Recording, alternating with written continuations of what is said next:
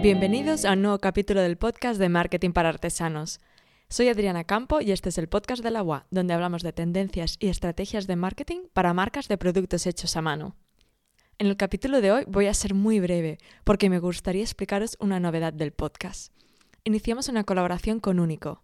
Único es una galería virtual de arte y artesanía para arquitectos e interioristas.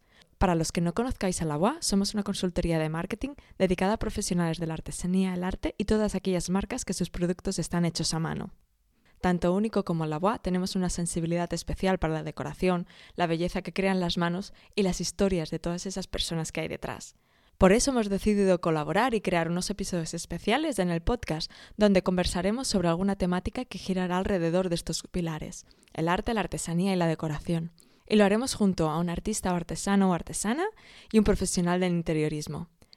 Serán conversaciones con cuatro participantes de diferentes disciplinas, pero con la misma pasión común por la artesanía.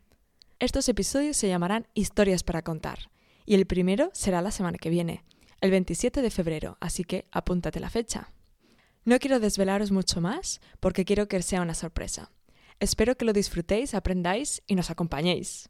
Y bien, hoy lo dejo aquí, ya os he avisado que sería un poco breve, pero antes recordaros que podéis escuchar el podcast en Marketing para Artesanos en Spotify, Evox y Apple Podcasts.